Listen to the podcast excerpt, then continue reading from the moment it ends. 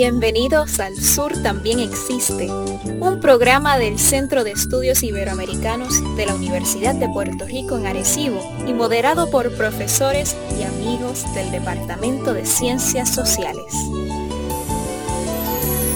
El sur, el sur también existe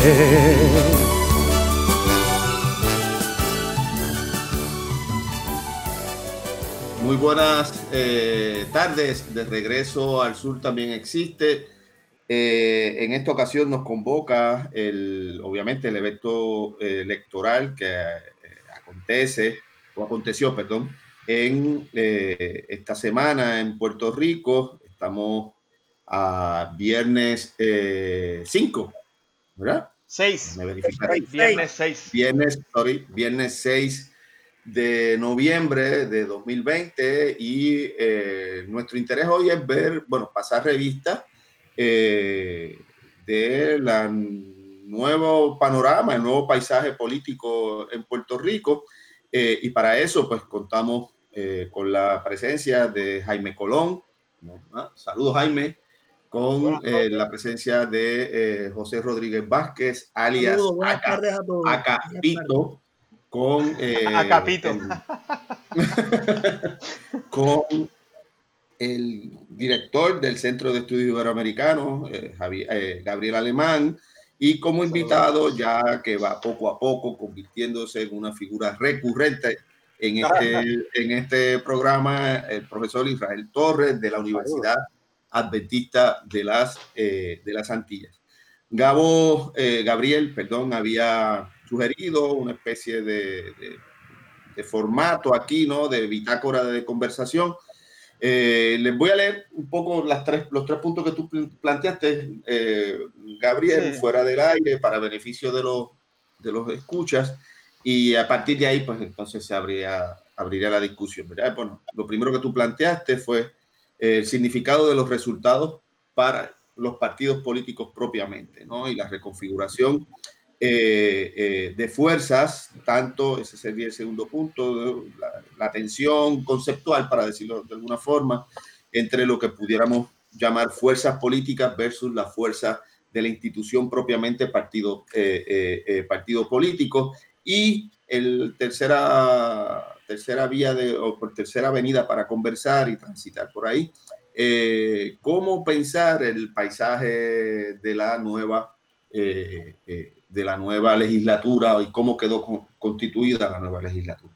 Eh, yo le añadiría eso, eh, algo que no sé si no te tiempo de conversar, ¿verdad? Pero yo le añadiría esto, la, el asunto de volver sobre la, eh, las consecuencias de la ley electoral en un panorama como los resultados que tenemos aquí hoy día, hasta este, hasta este, hasta este momento llamando la atención, cosa que es obvia y lo hemos también comentado en nuestras conversaciones por teléfono o por, mensajes de texto, que eh, contamos con un partido que va a gobernar, pero con el favor de tres votos de cada diez, ¿no?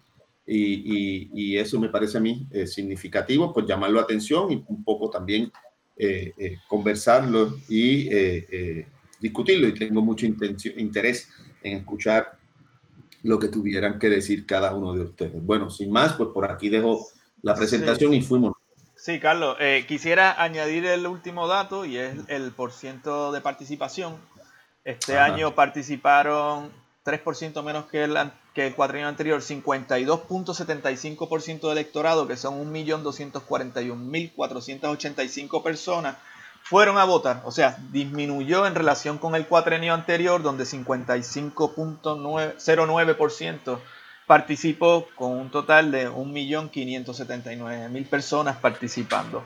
Y eh, eso eh, plantea nuevamente, ¿verdad?, lo complicado que está el tema de cómo se organiza la democracia en Puerto Rico, donde tres de cada siete votaron por el que va a gobernar, un issue que habíamos planteado en el programa anterior, que, hicimos sobre el tema de eh, cómo está configurado, como bien dijiste, el código electoral en Puerto Rico. Así que nada, Pito, Jaime, Irra, dime.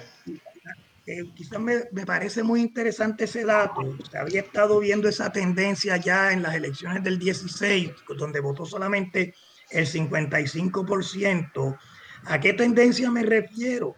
A que una de las características de la vida política puertorriqueña, digamos, en la segunda mitad del siglo XX, fue, fue una alta tasa de participación eh, en las elecciones. Eh, Puerto Rico tenía tasas de participación de casi el 80% eh, de la población. Y en estos últimos 20 años ese proceso ha empezado, esa tasa ha empezado a declinar y ese declinar no se detiene. No, no, no ha sido tan vertiginoso, pero ya prácticamente la mitad del país con, de la población con derecho a ejercer el voto no participa, Jaime. No, yo creo que eso puede ser engañoso porque acuérdate que hubo una inflación por vía judicial de la cantidad de papeletas. De, no de papeletas, de posibles electores. Electores. Electores, ah, electores. Entonces, eh, no necesariamente esa gente sigue viviendo en Puerto Rico. Era todo el que eh, no hubiese votado anteriormente, pues podía ser contado como, como hábil. Eh, sí, hábil para, para, para, votar. Y entonces, eh, pues, e, esas cifras yo las manejaría con un poco de cuidado porque pueden ser engañosas. Pero de todos modos, me parece que es significativo que 3% menos, eso, eso sería lo que yo destacaría. 300 mil personas menos votaron. Votado 3% eh, menos eh, que en las elecciones pasadas. Bueno, yo, ah, yo añadiría que habría eh, que, poner también por ahí que en esta última década eh, la cuestión demográfica en Puerto Rico claro, eh, significativa de un millón de, personas. Es la cifra que más o menos establecen los estudiosos de este fenómeno migratorio del 2008 al 2020. y ahí hay una disminución significativa. Sin embargo, quizás habría que ver, como tú dices, los números, los números en bruto, ¿verdad? O sea, ¿cuántas fue la las personas que fueron a votar con respecto a las que han ido a votar en las elecciones 2004, 2008, 2012? Habría que, habría que mirar eso. Yo también pienso que puede estar expresando no solamente una cuestión demográfica, sino una cuestión de crisis de la política, de crisis de la democracia puertorriqueña, el, un desencanto, eh, por lo menos eso parece que eso parece que ha cambiado o por lo menos es la impresión, un desencanto de la población, eh, sobre todo de la población joven, con, un, con los partidos, pero no solamente con los partidos, con los políticos, eh, que los llevó a decir, eh, todos los políticos son corruptos, todos los políticos mienten, yo no voto. sin embargo, la, el interés de los partidos en estas elecciones, para poner este tema y lo dejo por ahí, el interés de los partidos, sobre todo los partidos pequeños en estas elecciones fue aprovechar la movilización popular del verano del 2017 para incorporar eh, como afiliados o por lo menos como, o por lo menos como voto a esa juventud eh, que iba a iniciarse en la vida política electoral, eh, es decir, a esos que llegaron entre los 18 y los 23 años, vamos a ponerle, me parece que habría que ver por ahí también, eso fue exitoso participaron, quién, se, quién logró eh, recogerlos, quién logró seducirlos, porque sí puedo adelantar una cosa, ni el PNP ni el PPD logró seducir prácticamente al voto joven en Puerto Rico. Como dato curioso, como dato curioso, eh, mi grupo de ayer yo lo reuní, el deciso básico, de muchos, donde tengo como veintitantos estudiantes, más de cinco no votaron en las elecciones, que podían votar. Me parece eso una cosa bien interesante, ¿no? Y creo que a Carlos le pasó algo más o menos similar en un grupo que tenía. No, o sea... De, pues de, prepa, sí. Sí, es como que esos muchachos no, no sé, no, nunca terminaron de involucrarse y se, se hizo mucha cosa con el tema del voto joven y parece que son también otro mito urbano. Eh, Isra, ¿ibas a comentar algo? Sí, es que esa generación no vienen de lo que nosotros nos criamos. O sea, nosotros nos criamos con política consistentemente en la casa, en la mesa de domino, en el patio de cualquier lugar. Hay, hay una generación que, que, ha sustituido esos discursos también por otros tipos de discursos y, y, y no les interesa. O sea, y la indiferencia destruye todas las relaciones. más que cualquier otra cosa, la indiferencia destruye todas las relaciones. Y hay un grupo de indiferentes porque han reconocido, quizás, posiblemente, que, no importa quién escojan, el resultado va a ser el mismo. Y algunos de ellos tampoco contemplan ni, ni el bien ni el mal de las decisiones. Quizás también porque mi generación ha, decidido darle demasiado a la siguiente generación. Yo hablo de mis hijas, por ejemplo. O sea, el, el, trabajo que yo pasé para hacer ciertas cosas, yo se lo estoy evitando. Posiblemente lo estoy haciendo un mal, posiblemente no, pero ellos no ven en eso un cambio porque no necesitan cambiar o alterar absolutamente nada. Están muy cómodos en muchas de las cosas que hacen. Muchos de los que pudieron haber participado están buscando realmente salir de la condición en la que están porque, qué sé yo, pueden pensar que hay, puede haber algo mejor este, eh, eventualmente. Yo, yo estoy con Jaime sobre el aspecto de no verlo por, por ciento, sino ver los totales de los que participan. Eh, y, con el aspecto de la seducción, o sea, los partidos mayoritarios, o sea, ya, ya, tienen gente que tienen, o sea, son matrimonios de 50 años que no importa que cualquiera se las pegue, van a continuar juntos. Este, eh, sí, o sea, e, es el, es el tipo de relación y eso lo podemos ver en San Juan, por ejemplo. Este, lo que había de populares fue lo que salió a votar por Rosana, no hay más nada. E, ese, es el grueso de populares que, que había, si lo sacamos en, ahí en asunto de por ciento, eso es lo que había de populares allá. es decir, que allí nunca hubo eh, eh, una, una confianza con, con, ese partido, porque el partido grande allí siempre ha sido el, el partido de la estadidad. ¿Qué pasó? Que Carmen Yulín cambió ese asunto cuando creó las alianzas y, hizo aperturas, etcétera.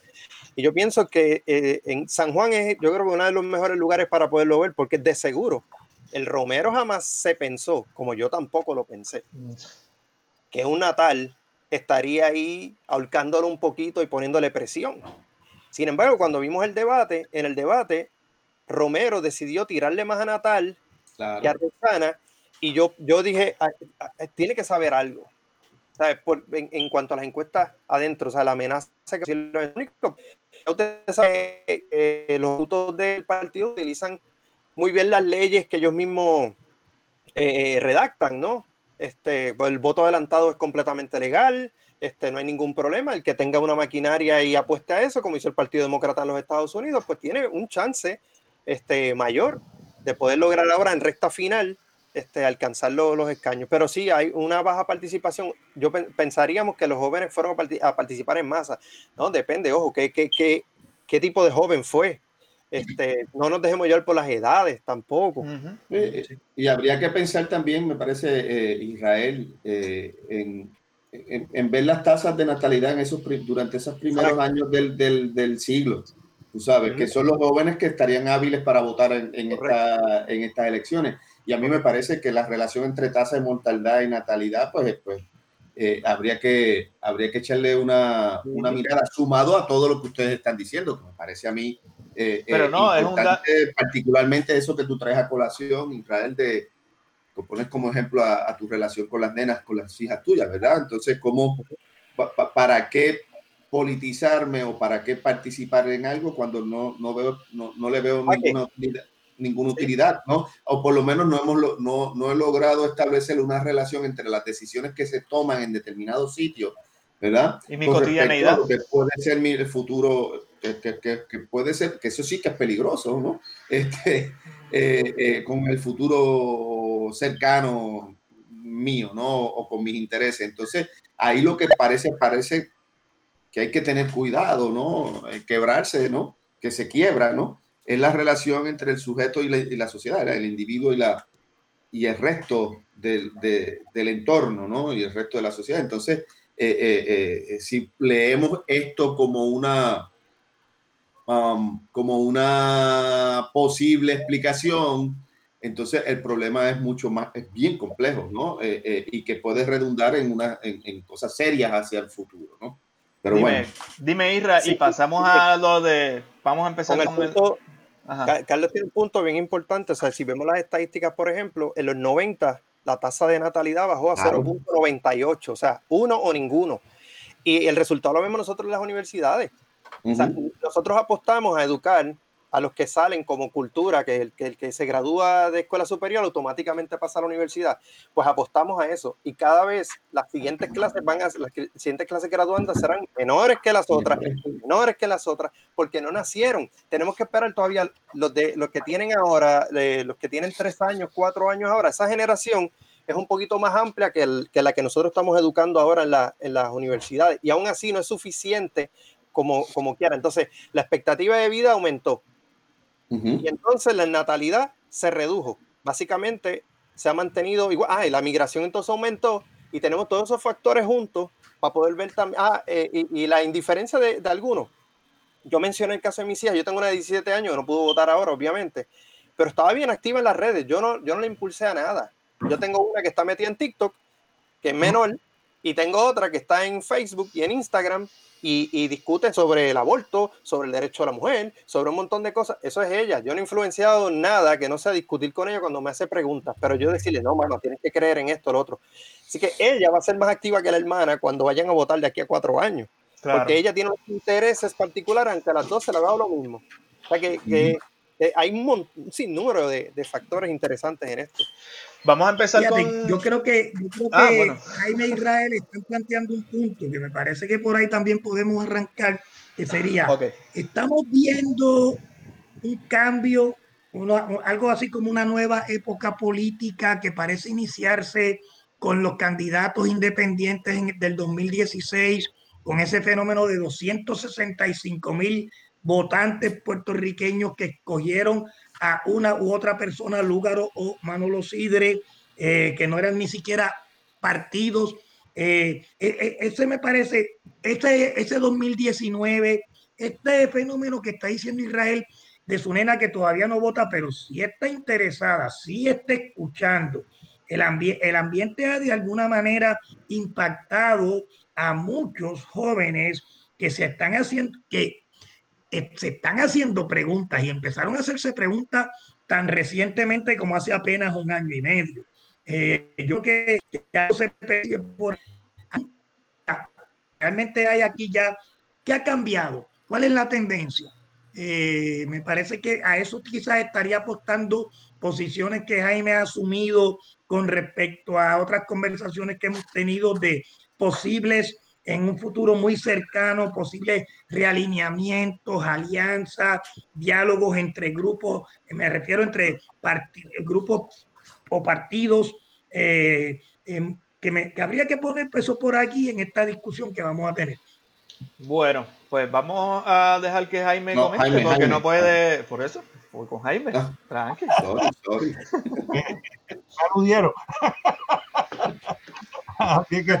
está, está como Luis en el debate. Me mencionó, me mencionó. Mira, a mí me gustaría eh, quizá eh,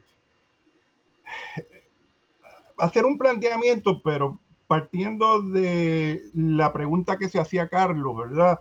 Sobre el, no, no estaremos eh, asistiendo en cierta medida al efecto de ese quiebre de la relación entre individuo y sociedad o a la inversa, ¿no? Porque podría interpretarse que eso era lo que permitía explicar la, y voy a utilizar también la expresión de Irra, ¿no? Es la indiferencia que desde el punto de vista de la, de la, de la termodinámica eh, eh, es la muerte que nos espera al universo, vamos. Eh, ya no va a haber diferencias entre nada, ¿no? Entonces, eh, pues ciertamente yo estoy eh, totalmente de acuerdo con lo que está planteando Israel sobre hasta qué punto esa diferencia que venía percibiendo como un rasgo bastante acentuado, sobre todo entre los sectores más jóvenes, era inquietante, era preocupante, eh, porque podía representar, como estaba planteando Carlos también, ese quiebre eh, de la relación eh, que, nos, que nos convierte en sociedad en última instancia.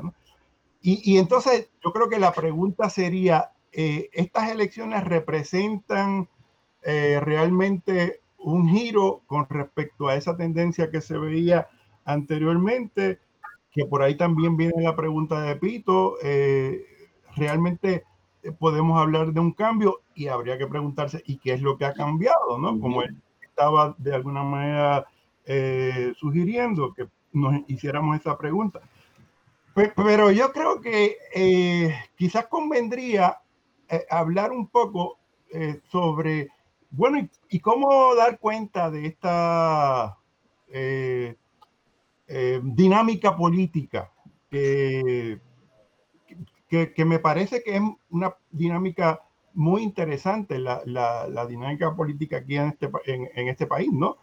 Eh, y yo creo que en ese sentido, si uno partiera de ciertas premisas que a lo mejor ustedes no necesariamente tienen que compartir, pero de todos modos yo las voy a lanzar para... para a, mí me parece que aquí hay, aquí hay una dinámica eh, que en gran medida está influida por eh, una dinámica económica, pero no en el sentido marxista de que las clases y los sectores dominantes. No, no, no. Yo creo que aquí un poco lo que estamos, lo que hemos estado viendo por mucho tiempo es una situación en la cual, eh, sobre todo el liderato político, eh, funciona a base de inversionistas políticos que están tratando de apostar a, favor de un candidato para obtener unos, unas ganancias, unos, unos beneficios eh,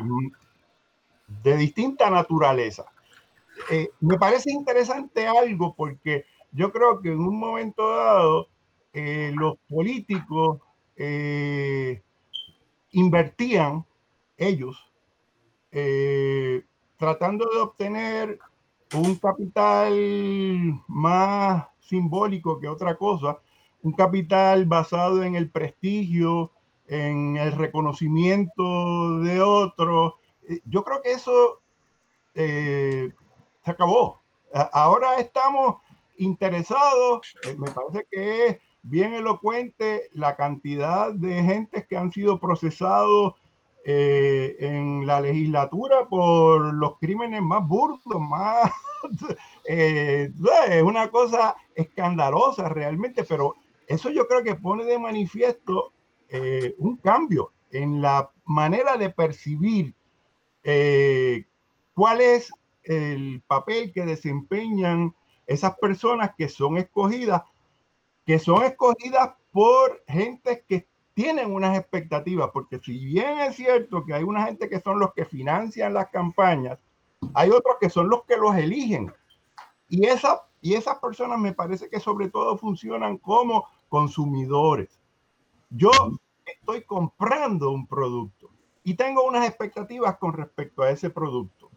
Y cuando ese producto no responde a mis expectativas, como todo buen consumidor, se decepciona y entonces yo no voy a seguir eh, comprando ese producto. Yo tengo la posibilidad, eso es lo maravilloso y lo terrible a la vez del mercado, ¿no?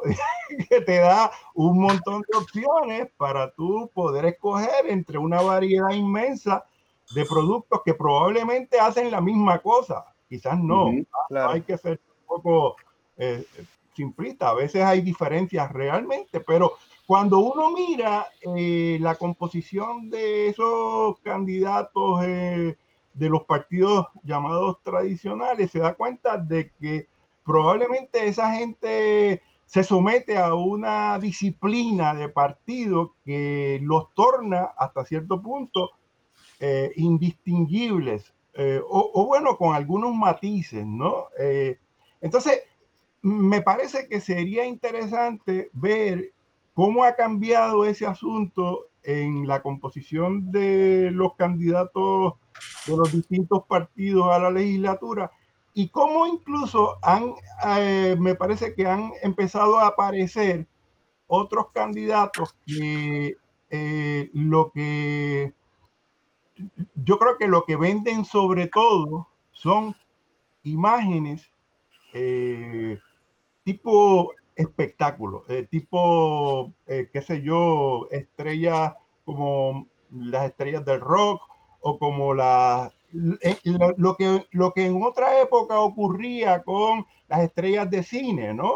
Eh, yo, yo soy capaz de seducirte más que otra cosa por mi imagen. Y cuando me hacen una entrevista, eh, me doy cuenta, o se da cuenta cualquiera que lea la entrevista, que ahí no hay mucho trasfondo, es puramente imagen. Entonces, pero de todos modos venden, ¿ah?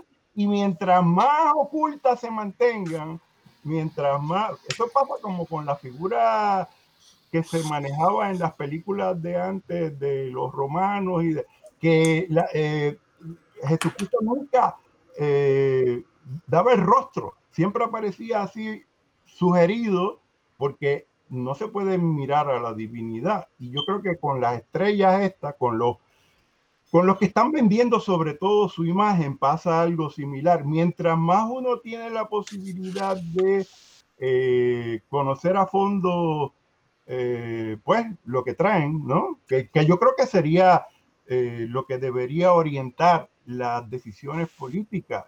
¿cuál, es, cuál, es, ¿Cuál es el programa que está detrás? Pero eso no es lo que muchas veces se enfatiza. Entonces, no sé hasta qué punto estamos abriendo una nueva época, como sugería Pito, ciertamente, de que nos vamos a empezar a preocupar un poco más sobre eso, porque yo creo que hay una retórica en, esto, eh, en estos movimientos que adquirieron gran fuerza ahora eh, para que se preste atención a esas cosas, pero, pero un poco de manera retórica. Eso es, lo que a mí me parece que es un tanto contradictorio, porque yo quiero que tú le prestes atención a mis ideas, pero en última instancia lo que te estoy vendiendo es mi imagen. Entonces me parece que ahí hay una eh, paradoja bien interesante, ¿no? Y, excepto con la figura secundaria. Eh, por ejemplo, me parece que la gente que salió eh, a la legislatura por parte del movimiento Victoria Ciudadana no son ciertamente figuras este, estelares ni, ni yo, ni yo creo que en última instancia eh, lograron eh, ser, ser electas por su carisma ni cosas por el estilo. Eh, a diferencia, yo creo que fueron cargadas.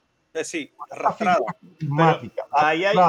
Pero, pero, de todos modos, a mí me parece que hay unas propuestas muy interesantes ahí que no habría que subestimar por el hecho de que, pues en última instancia salieron favorecidas por la cuestión del carisma. Entonces me parece que es una situación bien complicada, como ustedes están un poco mencionando, eh, que, que, yo no sé para dónde va realmente a explotar. Yo creo que hay muchos componentes que se, se, se están entremezclando aquí. efectivamente lo que tú dices, un efecto que se ha trabajado, me parece a mí eh, bastante desde, desde que el neoliberalismo toma lugar en, la, en el espacio, ¿verdad? Eh, económico, pero a la misma vez político, la, política partidista se tornó mucho más empresarial o corporativa, ¿no? Y funcionaba en esa relación de, mercado, etc. Eh, el, culto a, la imagen que tú mencionabas, como más que como un culto, sino como el objeto de consumo de los artistas y tal.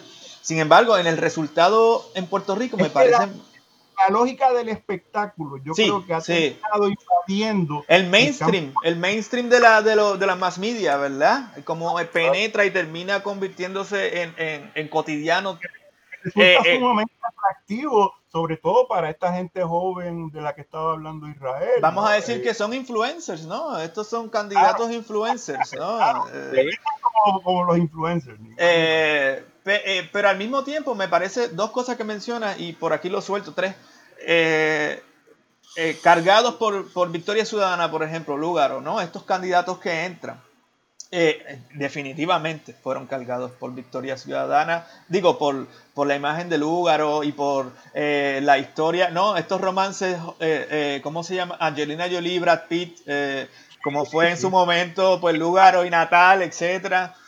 Perfecto, pero, pero pero logró, claro, sí, sí, la, rosa, ¿no? La, prensa rosa, pero, pero, pero logró movilizar a estas personas y, y, y, mover en masa dentro de la estructura del partido, por ejemplo. Eh, figura, no sé, mediática, figura mediática en el sentido de lugar, Jennifer González arrasó, ¿entiendes? Y, yo creo que es un poquito complicado de mantenerse ahí escuchándola, viéndola por, por, por ¿sabes? No, no tiene, no tiene... Esa es, esa yo creo que de las que explotó al máximo esa estrategia de mantenerse lo más oculta posible. Ah, eh, sí, sí, claro. Por otro lado, tienes a un, a un, a un Juan Dalmao que arrasa en el sentido de la personalidad, pero no puede cargar a su estructura de partido. ¿Me entiendes? Entonces, eh, eh, y, Proyecto Dignidad, por ejemplo, que, está, vendiendo, que, está vendiendo no imágenes, ideologías, ideologías eh, tradicionales. Y, yo creo que eso es un fenómeno que un poquito me desmonta las propias lógicas mercantiles y y de, y de, y de la persona, ¿no? De los influencers, es, otro, es otro público. No, y mira qué importante. no estoy que sea eso No, no, yo sé, yo sé, pero ¿cómo? Claro. Precisamente que están coincidiendo sí, eso, en, en eso. coyuntura, lógicas que se enfrentan y sería interesante entonces ver claro. Eh, cuál es la que, porque yo creo que no, no va a terminar prevaleciendo ninguna no. Eh, a, la larga. Sí, es una combinación. Pero que una... Pero ¿cuál va a tener más peso en el futuro? Por, por ahí vendría mi pregunta. Ah, ok, ok. Y Rey, ¿vas a comentar? Sí, sobre varios puntos para usar, como la vez anterior, que Jaime usaba la vara y el callado. Este, para unir, unir con, con, el garabato un pensamiento de Jaime y otro de José, para unirlos ahí de una vez. Este, pero voy a Proyecto Dignidad. Proyecto Dignidad es un proyecto exclusivo para un sector de la población que tiene poder económico también. Es la iglesia, porque tiene sus medios. Ellos utilizaron todos los medios, todas las emisoras, eh, incluso eh, de la emisora más, más importante que tienen cristiana, Nueva Vida, el, el, el director de esa, el gerente, eh, escribió una cosa larguísima de este, protestando contra los mismos cristianos que apoyaron, en vez de apoyar a todos los de Proyecto de Unidad, apoyaron entonces a miembros de otros partidos y no a los cristianos de esos partidos, digamos a la Riquelme, etcétera. La Riquelme está por entrar también. Este, Pero ellos tenían su propia, su influencia en un grupo particular. Ellos no buscaron atraer gente fuera de eso, sino tratar de aglutinar a, a las abejas con la vara y el callado, mantenerlas entonces en un mismo redil para que con ese redil auspiciarlo. ¿Por qué? Porque la ley electoral que dice que con el 2% del voto íntegro quedan inscritos, limita a tres partidos. Por eso yo pienso, la, la entrada a tres partidos, esto es importante. Ah, son solo tres, no. la comisión, los primeros tres. Los primeros en, la comisión, en la comisión solamente van tres. O sea, eh, ah, ah, mm, ok, listo, pero, pero por ejemplo, los otros como queda quedan inscritos y no tienen que pasar por el proceso sí, Sí, quedan inscritos, pero, los primeros tres son los que van a tener. Claro, claro, claro. De, los, que, los, que, los partidos que queden inscritos y no forman parte de la comisión van a entrar a la comisión en el año electoral, es decir, en el 2024. Pero no van a tener la, presencia constante, consistente y del fondo electoral también.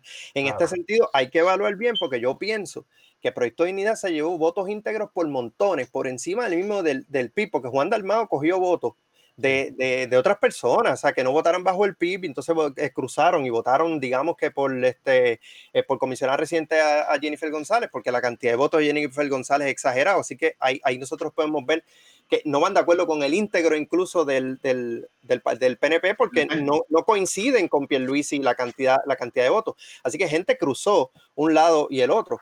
Y, y con Victoria Ciudadana también yo creo que ocurrió exactamente lo mismo. No creo que haya tanto debajo como íntegro versus lo que haya. Eh, yo asumiendo el compromiso de, los religiosos con la ideología religiosa y levantar, y levantar eso. Entonces, sobre el culto a la personalidad o a la imagen, eso nosotros lo hemos tenido siempre. O sea, el líder carismático siempre atrae, pero atraía también con un discurso particular.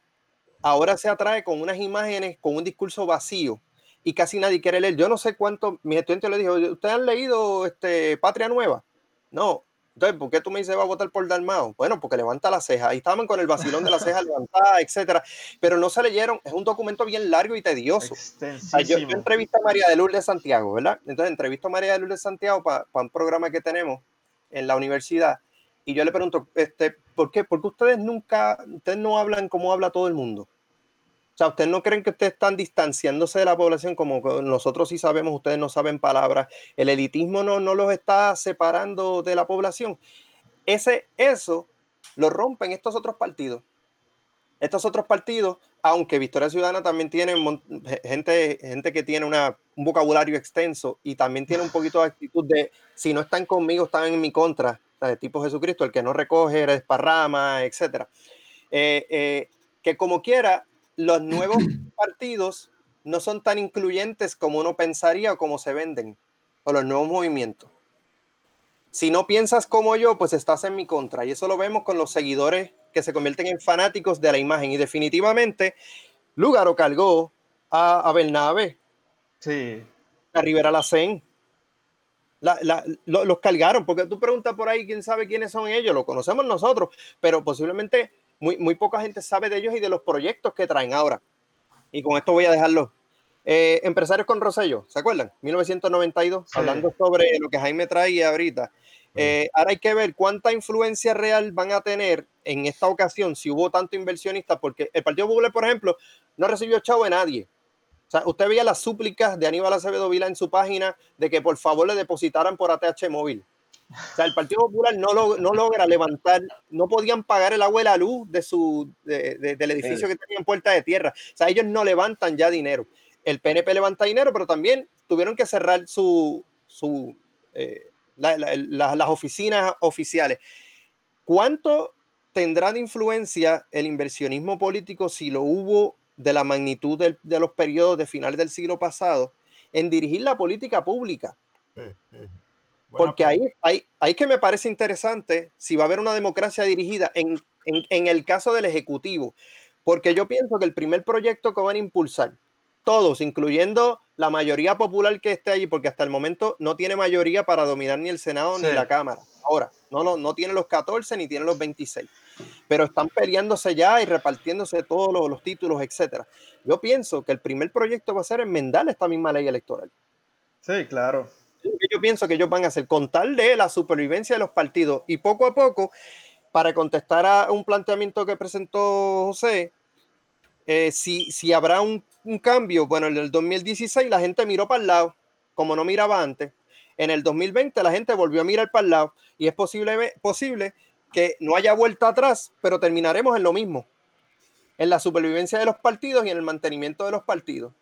No necesariamente para el bien general, sino los nuevos partidos eventualmente se podrán transformar en lo que nosotros hemos vivido a lo largo de nuestra historia con los partidos mayoritarios. que, yo no veo que ellos traigan una novedad que, hasta ahora, porque digo, esto es propaganda una y falta ver la ejecución a los que fueron electos si, si traen algo que realmente tú digas, oye, esto es un proyecto un tanto distinto, si es que algo distinto existe. Es que la imagen, ¿verdad? Nos ha permitido escuchar mucho las voces, que, es un asunto que, como decíamos, eh, pero sí, alguien respondiendo o comentando sobre eso que decía, que decía Isra. Me parece que tenemos que, yo creo que por ahí ir apuntando, entonces, ¿qué, ¿cómo pensar? Y que fue lo que había dicho Carlos desde el principio, ¿no? ¿Cómo pensar entonces esto en términos de lo que significa, por ejemplo, para el Partido Nuevo Progresista. Esta victoria, esta victoria tan extraña. ¿Me sigue? Y Cabo, Dime. me gustaría plantear, por ejemplo, que quizás uno podría recordar las grandes movilizaciones políticas, digamos, de los 80, 90, sobre todo por los partidos que ahora le llaman tradicionales, PNP, Partido Popular, sobre todo el, el, la, la, imagen de Mesías que promovía eh, el Partido Nuevo Progresista alrededor de la figura de Pedro Rosselló. Eh, y quisiera señalar como culminación eh, la lucha de Vieques y esa manifestación impresionante que se realizó en Puerto Rico allá en el año 2000, estoy correcto. Sí yo creo que a partir de allí se va a crear una especie de retroceso de esas movilizaciones, es decir, no va a volver a repetirse hasta el 2019.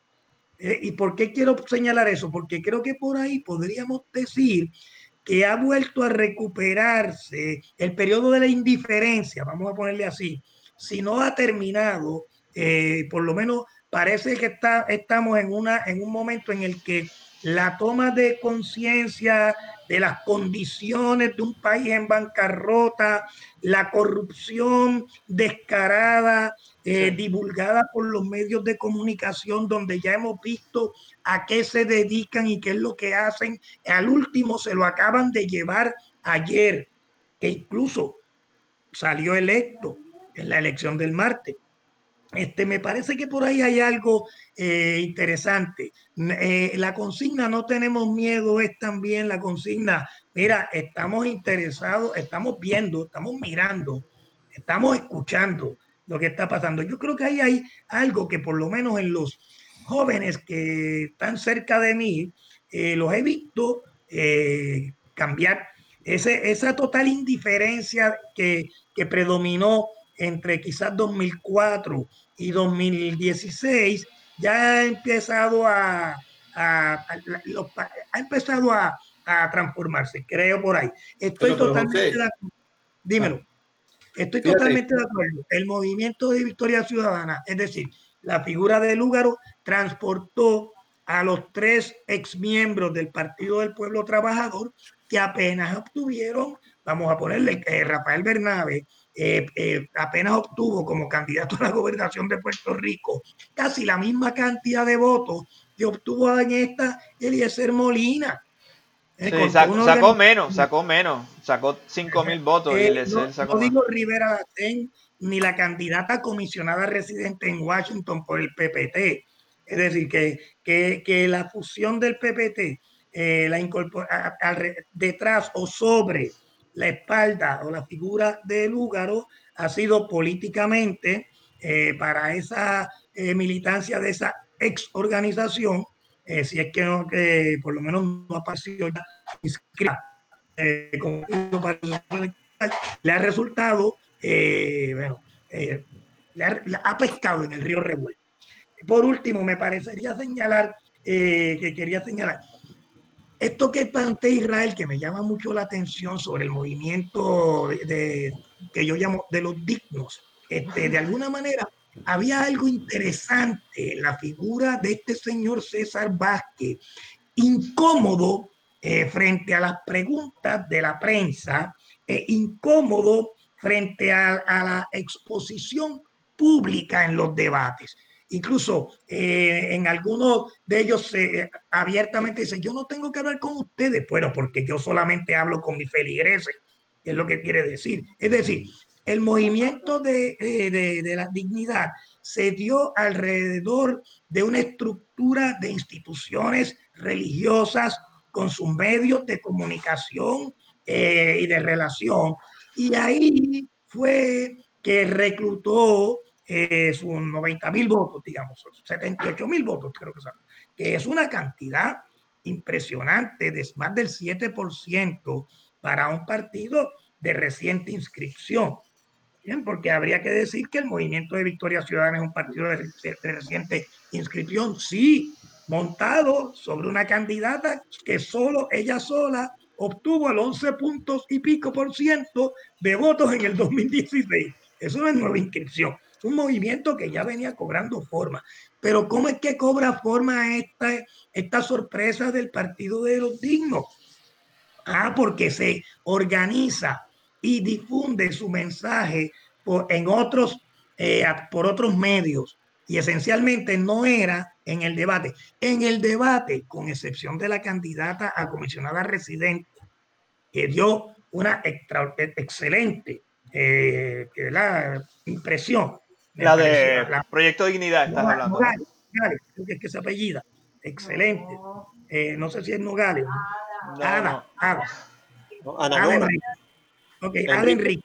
Okay, eh, me parece excelente. La, eh, eh, la, la, imagen, yo creo que César Vázquez no consiguió ni un solo voto eh, por sus participaciones en los distintos debates a la gobernación, ni un voto. En todo caso, fue el constante objeto de burlas en, el Facebook, por lo menos, que es en donde yo miro. Eh, y, dónde se consiguió los 77 mil?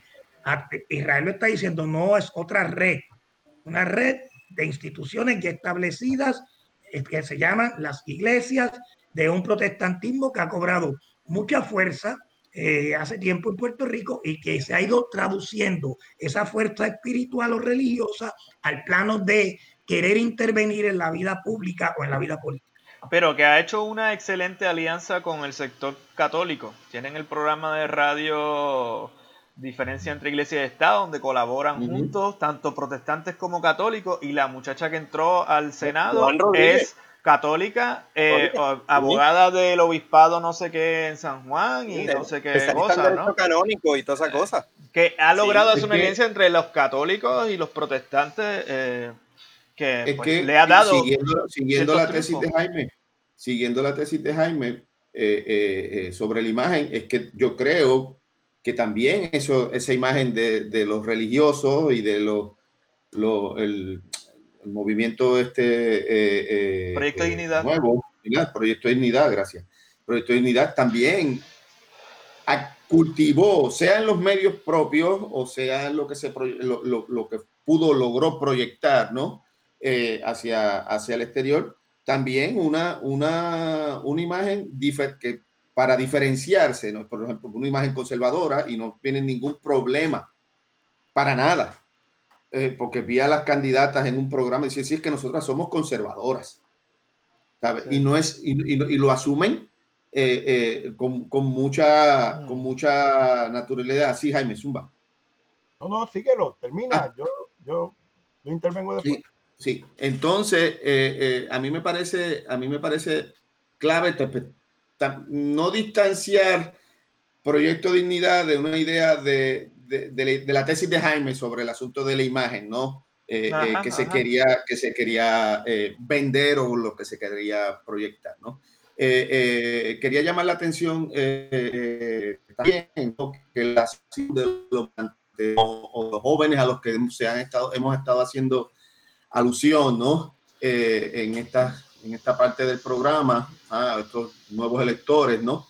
Eh, eh, consumen, son, consumen imágenes, consumen, van a los medios de comunicación y consumen de unas formas muy particulares que no necesariamente son las mismas que consumen, mismas formas de consumo, ¿no? de imágenes y de hecho lo que le interesa a esas personas, a esos nuevos jóvenes, son, me, parece a mí, eh, eh, son las historias individuales de estos candidatos, ¿no? Quiénes son y la, y la cuestión más, eh, esa borradura que se da en, los medios de socialización hoy día, Facebook, TikTok y los demás, Twitter, ¿no? La borradura aparentemente, ¿no? Y habría que discutirlo más a profundidad entre lo privado y lo, y lo, y lo público, ¿no?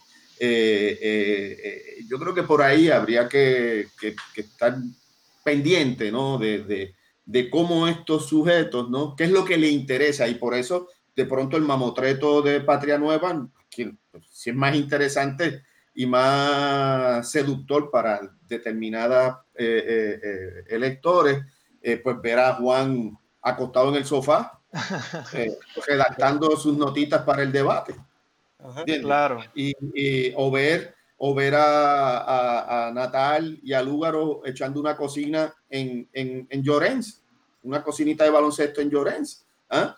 Eh, eh, o a un, a un, Natal, que es bien, es bien interesante, a un Natal en el Paseo de Diego hecho escombros, ¿ah?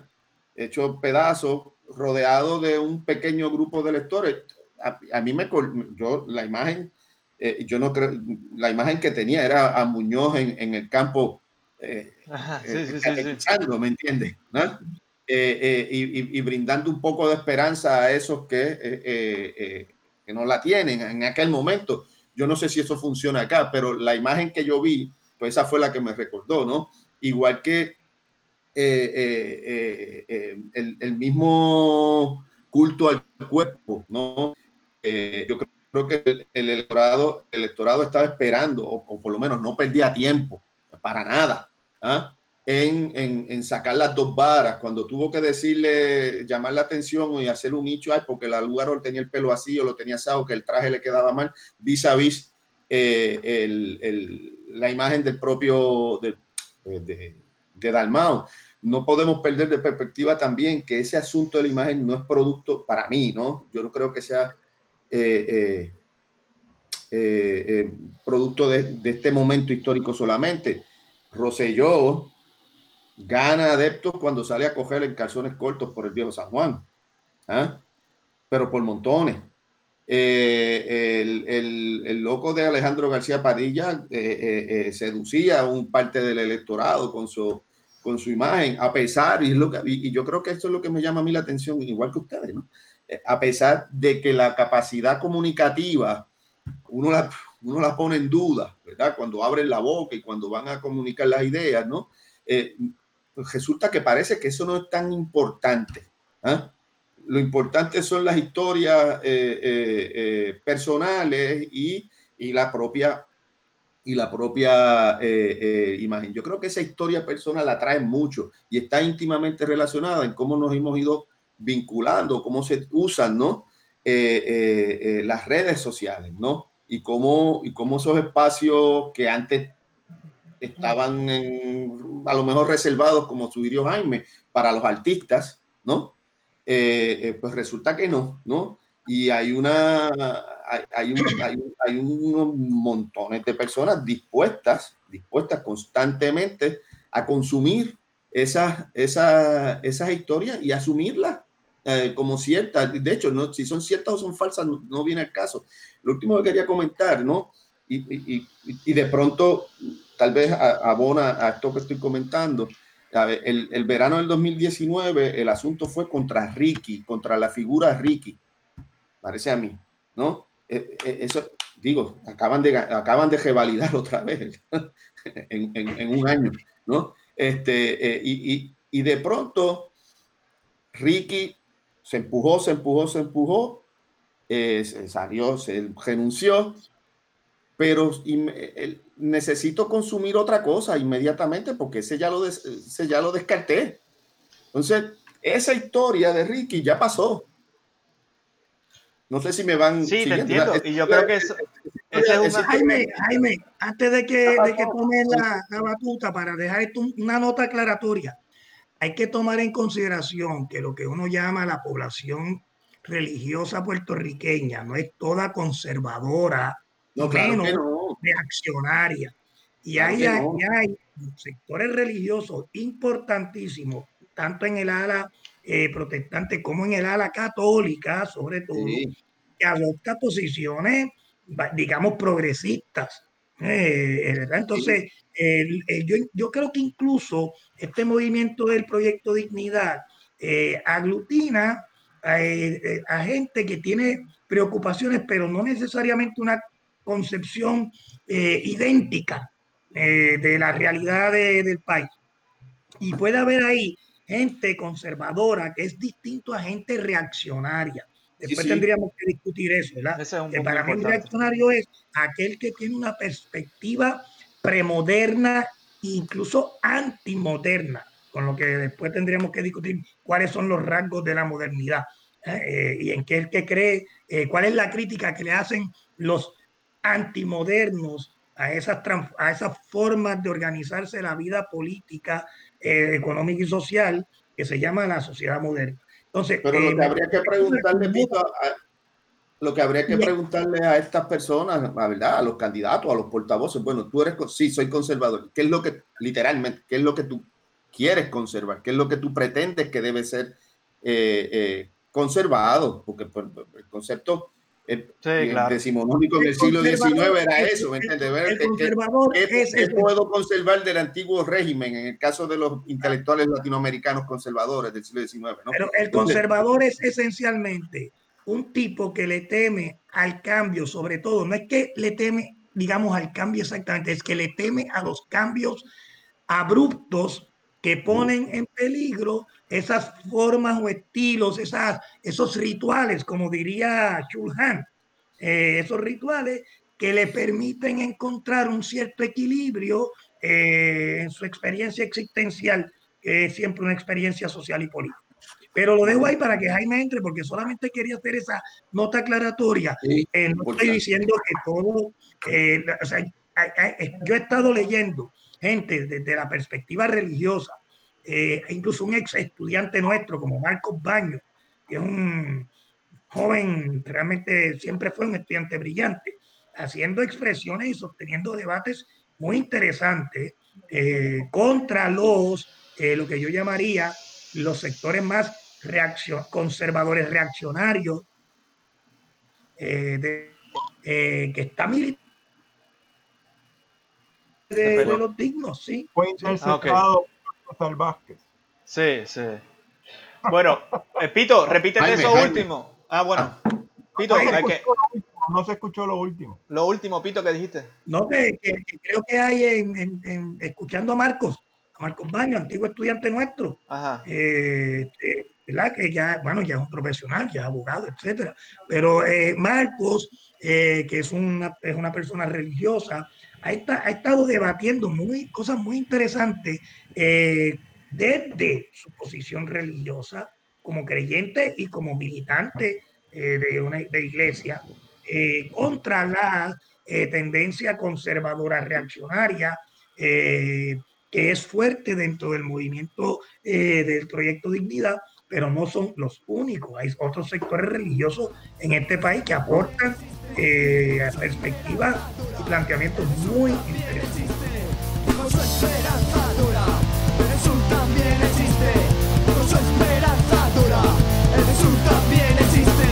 Que todo el mundo sepa que el sur también existe.